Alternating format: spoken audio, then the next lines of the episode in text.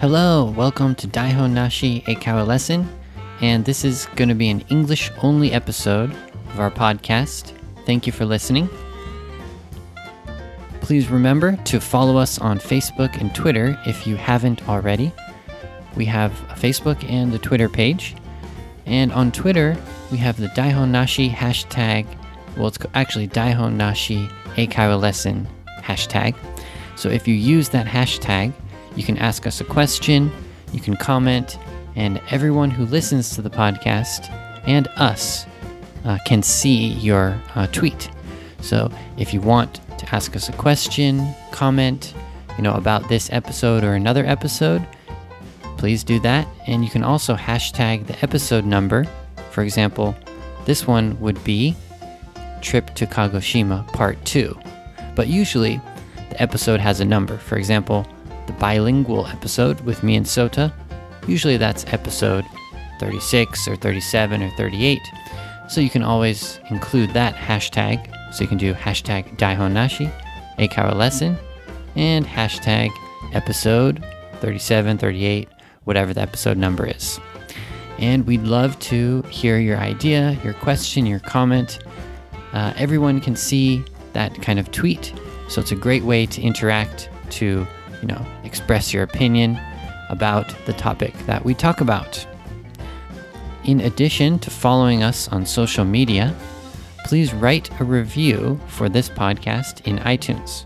It takes about a few minutes, and we really appreciate if you have the time to do that. So you can rate our podcast and write a review. We read each review and we want to improve the podcast. We want to do more topics, more anything. We want to grow this podcast with you. So, if we have more reviews, it really helps people to find this podcast and we can get new ideas. And as I said, we can make the podcast better. So, if you didn't write a review, you can write one review. So, please do that. All right, let's get started with this episode.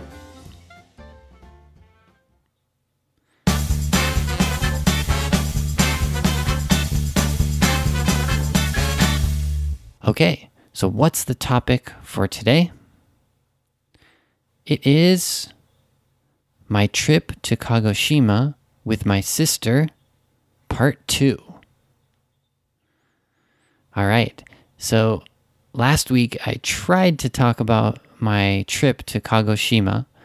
Well, I tried to talk about the whole trip, but I only got through two days, I think. so I started talking about like this night bus that we took on the first night, and it took a long time. So now, today, I want to go over the rest of the trip. So, just to, to summarize last episode, I went on a trip with my sister during Golden Week to Kagoshima. And we took a night bus from Osaka to Fukuoka. And then we took a train in the morning from Fukuoka to Kumamoto. And in Kumamoto, we walked around and we checked out the Kumamoto Castle. And then in the evening, we went to Kagoshima. And we stayed in uh, Ryokan. I don't think I talked about that last week. Um, and the next morning, well, no, sorry, that day, the same day, there was a Shochu festival in Kagoshima that was free and it was amazing. So we went to the Shochu festival and then we went to sleep. And that's it. so I just talked about that first night and the first day. So today I'm going to tell you about day two to day five. So it was a five day trip. So, what else did we do on our trip to Kagoshima? Okay, let's get started. Okay, so on the second day, we woke up at the Ryokan in Kagoshima. And of course, we didn't wake up early. I think the breakfast, it was it was a Ryokan style breakfast and they served it only until like 9 or 9:30. So we woke up just in time to eat that breakfast. so we woke up at like 9:25 or something like if if the breakfast finished at 9:30, we woke up just in time.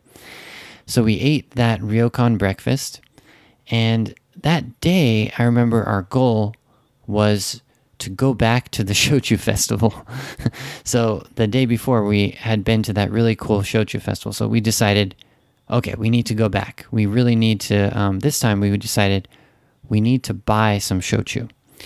So I think for lunch we went to a really good black pork restaurant.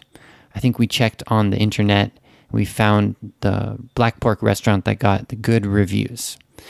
So for lunch, we went to that black pork restaurant, and then I think around the afternoon, uh, we went to back to that shochu festival.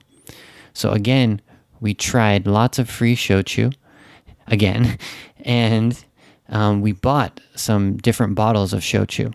So I remember I bought one bottle of, I think it was cherry blossom flavor shochu, and another bottle of this stronger shochu. I don't know the name, but it was made from sweet potatoes. And it was strong, but still really good. So I bought those two bottles of shochu. And I think my sister also bought two bottles. I'm sure she bought the one bottle of the cherry blossom shochu. And I think she bought another one. I'm not sure what kind. So that second day, we ate black pork. We went to a shochu festival. At night, I'm pretty sure we went to an izakaya. And at that izakaya, I remember that they had free shochu at the izakaya. so, as you can see, there's a theme for Kagoshima, which is that free shochu or lots of shochu. Um, so I remember at the izakaya, we you know we ate some food and we also got free shochu. And the cool thing was that uh, second day at night, we went to a hip hop concert. Right? Can you imagine me at a hip hop concert? Well, I don't know, maybe, but my sister, she really likes hip hop, and at that time, she was like practicing dancing and I think she was in a hip hop hip hop hip hop not hip hop hip hop uh, dancing class. So we were walking I think from I think it was from the Shochu festival to our hotel and we saw the advertisement for hip hop concert and my sister said when when is that and she and I like, oh it's tonight she said okay we got to go let's go let's go so that's why we went, because uh, my sister really likes hip hop dancing. And we watched a hip hop concert. And it was really fun and a little bit crazy because, you know, the fans of hip hop concerts are always really, you know, enthusiastic and yelling. And, you know, there was a lot of drinking. And it was a lot of fun. I remember my sister made a friend and she was, you know, dancing with this um, this other girl who was like a big hip hop uh, fan. So it was a good way to to meet you know the local people. I think the hip hop group was a local you know hip hop group, and they weren't famous or anything. So there was about I don't know a hundred people at this concert, and uh, yeah, it was it was a lot of fun. So um, after that night, so that was day two. Uh, of course, we had drinking shochu. We had gone to the izakaya and drank drinking shochu, and we went to the hip hop concert, and we had some uh, other alcohol. So on that third morning, we were very hungover. So uh, that morning, we decided, I think we slept in just enough so we could get the ryokan breakfast again. So we probably woke up around 9:20 and the breakfast was until 9:30 so we probably just made it and that day we took the boat from Kagoshima to the island the volcanic island of Sakurajima. So that was fun. We took this big ferry, and it, it just takes about 15 or 20 minutes from uh, the Kagoshima to the island, Sakurajima Island. And what we did at Sakurajima Island was, well, first of all, we you know checked out the the regular places like the foot bath and the information center. And I remember the cool thing was you can see the um, Sakurajima volcano um, erupting. Yeah, erupting. So that's E R U P T I O N. Sorry, that's eruption. That's a noun. Erupting is the verb, so that's E R U P T I N G, erupting. And it's not like a big eruption, it's just it just letting off some smoke or something. So the first time I saw that, I was shocked. I was like, "Oh my gosh. Is it exploding? Is it are we are we in trouble?" But it was just um, I think every day or not every day, but like many hundreds of times each year it does that. So it's not dangerous every time. So anyways, after we did the foot bath and the information center on the island, we went to a ryokan, or no, it must, oh no, it was a ryokan, but we went there to go in the hot spring. So this ryokan, it had a really cool hot spring. And the reason we chose this ryokan's hot spring was that you don't need to be naked to go into the hot spring. And this is important because my sister has a big tattoo on her back. So we couldn't go to a regular hot spring, but I found the hot spring where you wear a yukata in the hot spring. And the reason you wear a yukata in the hot spring is because the hot spring was also a shrine. So this was a holy place where you pray. So what you do is you you know you put on the yukata and you spray off in the shower and then you walk out and you can go in the hot spring and it's women and men you know both can enter this hot spring and you go into the hot spring and there's a little area there's a tree and it's it's a place where you can pray inside of the hot spring. So you walk in the hot spring and you walk to this little area in the hot spring in the pool where there's a big tree and you can kind of walk under the tree and pray. And there's there were a couple um, we saw some people doing this. So i think we we also tried to pray inside of the hot spring. It's kind of hard to describe. It's hard to explain this um, this situation but um, if anyone who's listening if you have been inside the hot spring that is also a shrine where you need to wear a yukata please um, you know hashtag daihon nashi eikaiwa lesson and tell me about your experience. I'm interested if this is popular in Japan. Okay, so I'm taking a lot of time describing each day, so I'm going to skip to the next day. After Sakurajima, you know, we go back to Kagoshima. I think we ate some kaiten sushi. And the next day, we wake up and we decide to go to the hot sand baths. So from Kagoshima, we took a bus to this city called Ibusuki. Ibusuki, it's a, a small city on the coast um, nearby Kagoshima. So we could have taken the train to Ibusuki, but we decided to take a bus because we could go through a cool city called Chiran. And Chiran has like these old samurai houses and green tea fields and also it has a museum um, about World War II, and it's focusing on the kamikaze.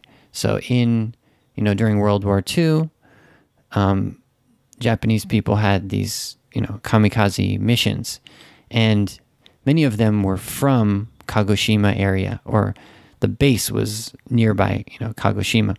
So there's a museum, but actually, so we took the bus from Kagoshima to Chiran, but you know, we woke up late. You know, we were kind of maybe we missed the first bus or something. So by the time we got to Chiran, it was a little bit too late. So we only had about an hour. And it wasn't enough time. So we, we, we got to Chiran, we walked around, we checked out some of the old samurai houses, and we didn't have enough time to go to that um, museum. It's too bad. I heard the museum is really cool, but we just didn't have enough time. Um, so what we did in Chiran was, well, basically we besides seeing the samurai houses, we drank some really good green tea. So I'm not sure if we researched about this, but when we got to Chiran, we realized that it was famous for green tea. So when you looked around, you could see green tea fields. And I remember really clearly we we went to this one kind of samurai house and there was a woman there, and she she was offering um, tea. So we drank some tea and we ate some snacks, and we had this really good view of this, you know, inside of this Japanese garden. And we were talking to this woman, and that's when we realized, wow, uh, Kagoshima has really good green tea. And I think during this trip, I also bought some uh, really good uh, Kagoshima green tea. So that was a fun thing. So after um, um, we had to catch the last bus from Chiran, which was really early. I remember it was like 4 or 5 p.m. or something like that. So we uh, we ran to the bus station in Chiran and we caught the bus to Ibusuki, which is the place where they have the hot sand bath. And that was amazing, also. That was really cool. Um, what you do is uh, you go on this beach, and people, you know, wearing kind of old style mm, clothing, kind of like a yukata, they they tell you, okay, go here, and then you lay down in the sand, and then they use a shovel and they throw um, hot sand all over your body, so your head is just you know sticking out of the sand, and they tell you you should not stay for too long. So I think the maximum time was what was it? It was either five or ten or fifteen minutes. Those are very different times, but for some reason I remember fifteen minutes. So maybe the maximum time was fifteen minutes, but I think they recommended to not stay too long in the hot sand because it was really hot. And so, yeah, so we went, um, we each did the hot sand bath, and that was really, really nice, really relaxing. And then after the hot sand bath, we had black pork ramen. And then we went back to Kagoshima. Okay, as usual, I'm running out of time. but I don't think there's going to be part three for this um, topic, so I'm going to try to finish my trip right now. Let's see. So, the next day, we went back to Fukuoka, and of course, we had the famous Fukuoka ramen. And the next day after that, we watched the Dontaku Festival. And at the Dontaku Festival, we met a stranger. He was another American tourist. And we went to izakaya with him, and we stayed out all night uh, having fun at the bar with, uh, with him. And the last day, we, we stayed out all night, and so we caught the day bus from back to Fuku, uh, sorry, from Fukuoka to Osaka. And that was our trip. so I could finish. All right. All right, so that's all for today. I could finish up my trip to Kagoshima with my sister. So now I want to hear uh, your comments, your questions, your opinions. So, have you ever taken a trip to Kagoshima? Um, what did you do? Or do you live in Kagoshima? What do you recommend to do? Or do you like to go to interesting hot springs? Well, you can go to the hot sand bath in Ibusuki. So, has anyone ever been there? I'm sure if you went there, you took a funny picture with your head sticking out of the sand. So, I'll try to find the picture of me with my head sticking out of that hot sand, and I'll try to post that on social media if I can find it. It was a long time ago, so I'm to have to go through my old pictures. Well, uh, thank you so much for listening, and as always, follow us on Facebook and Twitter. And that's it for today. Thank you so much, and I'll see you on Saturday for the bilingual episode with Sota. All right, bye bye.